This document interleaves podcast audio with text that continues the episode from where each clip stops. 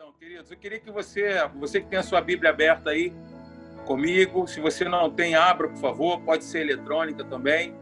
Queria que você abrisse a sua Bíblia, por favor, em 1 Pedro, capítulo 5. Deixa eu posicionar aqui o celular. Vamos lá. O outro problema técnico é que eu esqueci o meu óculos no trabalho. Então, vamos fazer um esforço aqui. Pastor Marcelo, qualquer coisa, você me socorre aí. Abriram aí, 1 Pedro capítulo 5, versículo 8? Faz assim. O teu amém vai ser um joinha. Maravilha. Vamos lá. Ai, Jesus, me ajuda. Sede sóbrios e vigilantes. O diabo, vosso adversário, anda em derredor como leão que ruge, procurando alguém para devorar resistir-lhe firmes na fé. Nós temos falado muito, né? Vocês têm ouvido que o nosso combate é um combate de resistência. Nós não fomos chamados para lutar nem para brigar com o diabo, mas nós temos o chamado para resisti-lo, não com a nossa força, não com aquilo que nós temos, com a nossa capacidade, com os nossos diplomas, com a nossa intelectualidade, mas resistir firmes na fé. É o texto. Eu fiquei pensando nisso aqui, eu assisti eu até compartilhei com o pastor Marcelo isso. Nós é, falando exatamente sobre esse texto, né? Eu assisti recentemente uma palavra, uma mensagem do pastor John Piper, e ele citava esse texto. É interessante, né, que ele diz que o diabo sede sóbrios e vigilantes. Esse é um ponto importante para a gente observar ficarmos atentos contra as ciladas, contra as artimanhas do inferno, porque o diabo, né, ele lança as suas ciladas. Ciladas, cilada, essa palavra no grego significa método. O inferno sempre tem o mesmo método para fazer com que nós deixemos de crer. Porque esse é o grande combate. O que que, se a gente olhar para o texto aqui de 1 Pedro capítulo 5, versículo 8, sobre essa questão do leão, nesse contexto aqui, o leão, ele está buscando alguém para devorar, mas não é para devorar os nossos músculos, a nossa carne, não é para devorar os nossos ossos, mas é para devorar a nossa fé. O inferno, o diabo, o nosso adversário, é exatamente isso que ele quer fazer usando o seu método de sempre, que é comer a nossa fé. Ele quer comer a sua fé, porque ele sabe que se ele comer, se ele consumir, se ele destruir a minha fé e a sua fé, não sobra mais nada. Por quê? Porque sem fé, primeiro, é impossível agradar a Deus. Segundo, nós, os justos, nós vivemos pela fé. Ora, se não tem fé, como poderemos viver? Ok? O justo, ele vive pela sua fé. Quem escreveu esse texto aqui foi o apóstolo Pedro.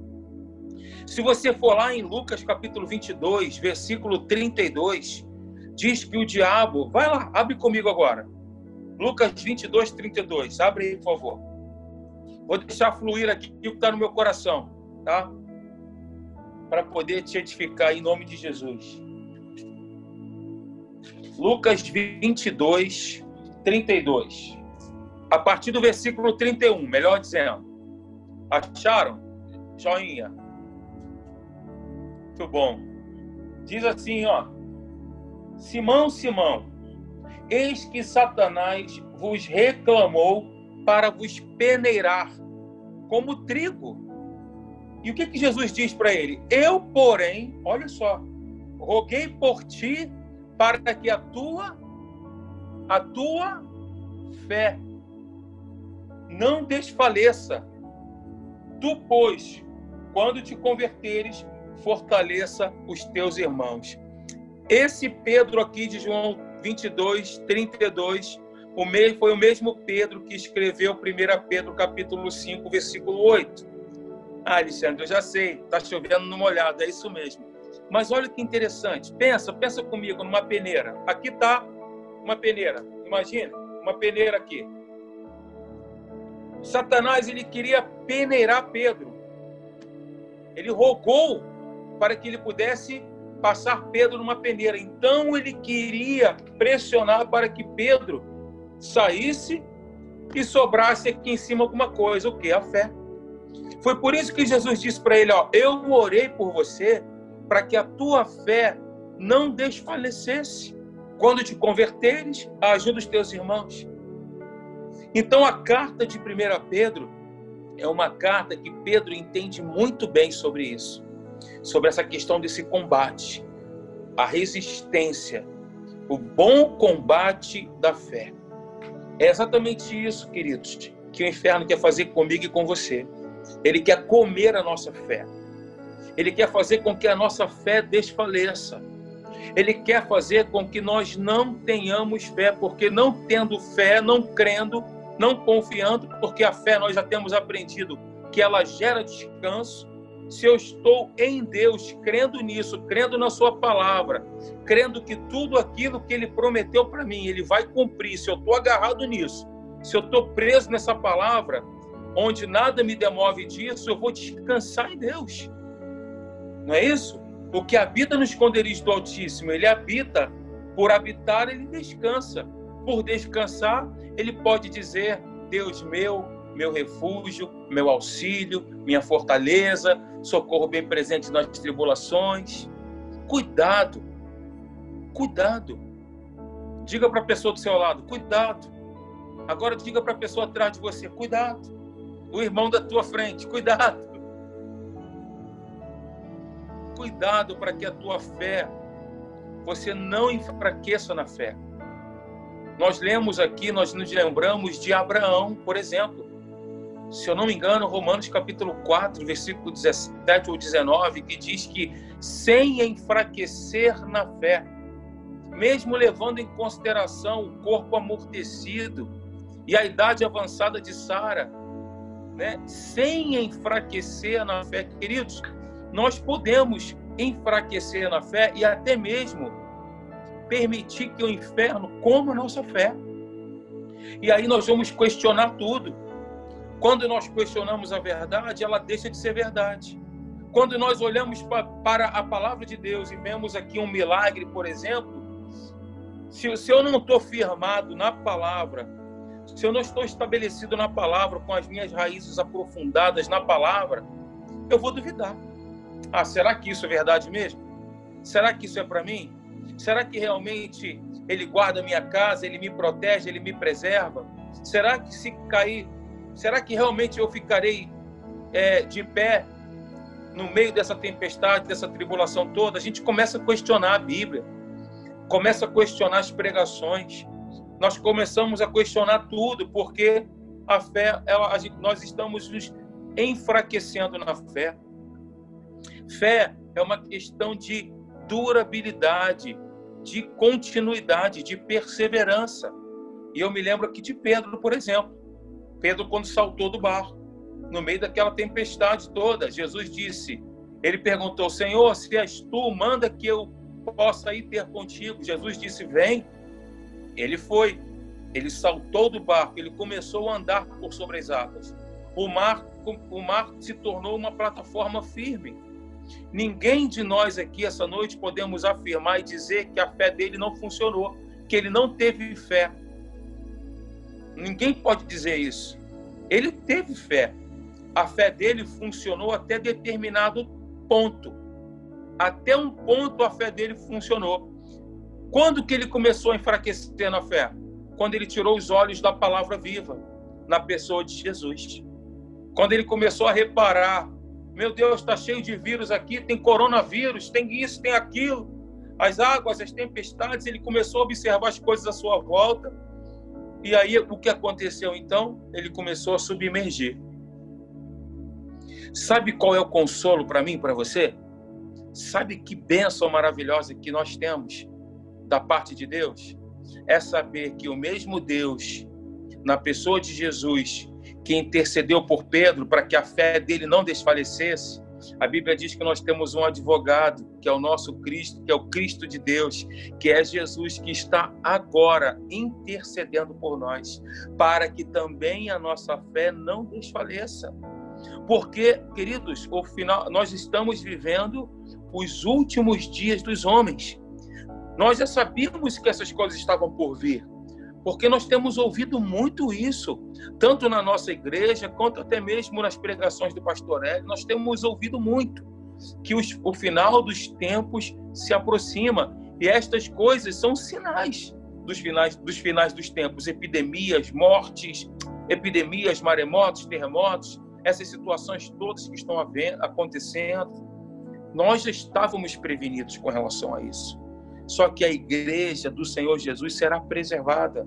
Você é a igreja. Nós somos a igreja do Senhor. E olha, no, naquele grande dia, quando ele voltar para nos buscar, onde nós estaremos eternamente com ele, glorificando, exaltando o seu nome para sempre, nós vamos celebrar com alegres cânticos de livramento, porque é Ele que nos livra, é Ele que nos cerca desses cânticos de livramento. Coloque na sua boca uma palavra de, de, de louvor, de agradecimento. Olha, eu vou dizer para você, é tempo de nós vivermos a plenitude de Deus. Deixa eu me acomodar um pouquinho aqui. É tempo, como o pastor Marcelo sempre diz, olha, não tem tempo para perder tempo. Não é isso? Nós não falávamos sempre assim? Nós não temos mais tempo, queridos. Remir o tempo, porque os dias são maus.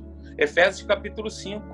Não vos embriagueis com vinho, no qual há dissolução, mas enchei-vos do Espírito. Nós podemos ser selados pelo Espírito Santo, nós podemos ser novas criaturas, mas também nós podemos não viver na plenitude do Espírito Santo. É por isso que o apóstolo Paulo diz: enchei-vos do Espírito. Não se embriaguem com vinho, porque o vinho ele muda as características de uma pessoa. A pessoa fala diferente, ela pensa diferente, ela olha diferente, ela anda diferente.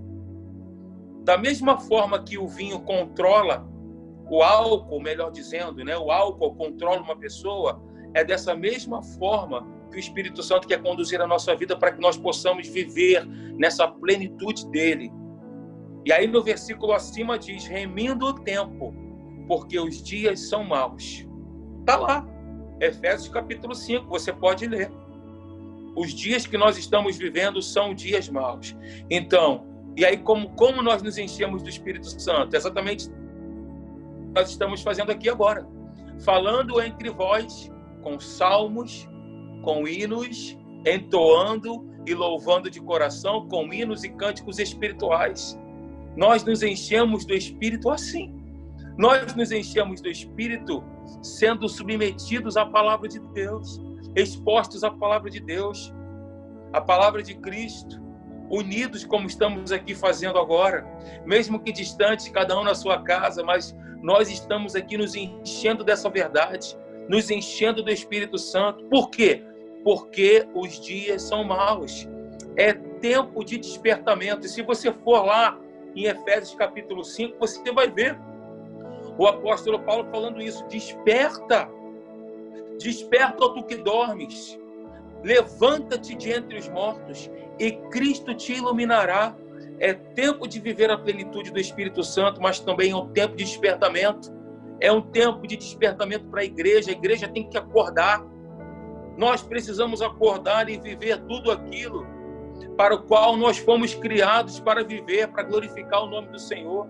Chega de meninice, chega de criancice, chega de bobagem.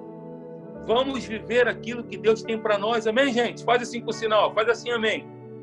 Vocês estão recebendo essa palavra aí? Amém, queridos? Então, esse é o texto que eu queria compartilhar com vocês. Estou vendo aqui no chat aqui do lado pessoal está colocando aqui, os textos bíblicos. Legal, gente. Muito bom. Então, é, é isso que estava no meu coração. Cuidado para que o inferno, ele, o objetivo dele é comer a nossa fé. Ele quer comer a tua fé. Só que nós temos um advogado que intercede por nós. Ele diz assim para nós: Olha, eu estou rogando por vocês para que a fé de vocês não desfaleça. É claro que nós precisamos fazer também a nossa parte. Não é? Congregar, estar na igreja, amar uns aos outros. Nós vemos aqui, por exemplo, em Efésios capítulo 5, essa questão né, de nós nos enchermos, falando, entoando e sujeitando. É um imperativo, enchei-vos. Como? Falando entre vós, entoando, louvando, tá vendo? Gerúndio, continuidade, entende? E aí lá no final, sujeitando-vos uns aos outros. É assim, irmãos. É tempo de unidade. Unidade da igreja. E eu louvo a Deus pela tua vida. Eu e o pastor Marcelo, nós louvamos a Deus pela vida de vocês. Vocês são uma benção, vocês são demais. Tá bom? Essa é a palavra que eu queria compartilhar com vocês. Que Deus fortaleça você, que essas raízes que você tem em Deus, elas estejam mais aprofundadas nele, que essas raízes que você tem em Cristo sejam raízes mais profundas. Amém, gente? Arraigados mesmo, onde nada e ninguém poderá nos tirar da presença dele, ou tentar roubar a nossa fé, ou comer a nossa fé. Tá bom? Olha, é, eu quero orar por você. Nós vamos aqui fazer uma oração e quero te lembrar: convide alguém, uma pessoa, para no, no nosso, na nossa live agora de sexta-feira. Eu e o pastor Marcelo vamos estar ali. Vocês estão observando que nós estamos sempre colocando um vídeo, uma palavra, colocando as mensagens do pastor Hélio, as lives. Gente, é tempo de despertamento, é tempo de acordar, de levantar, sair do sono, o sono do ostracismo, o sono da morte Amém?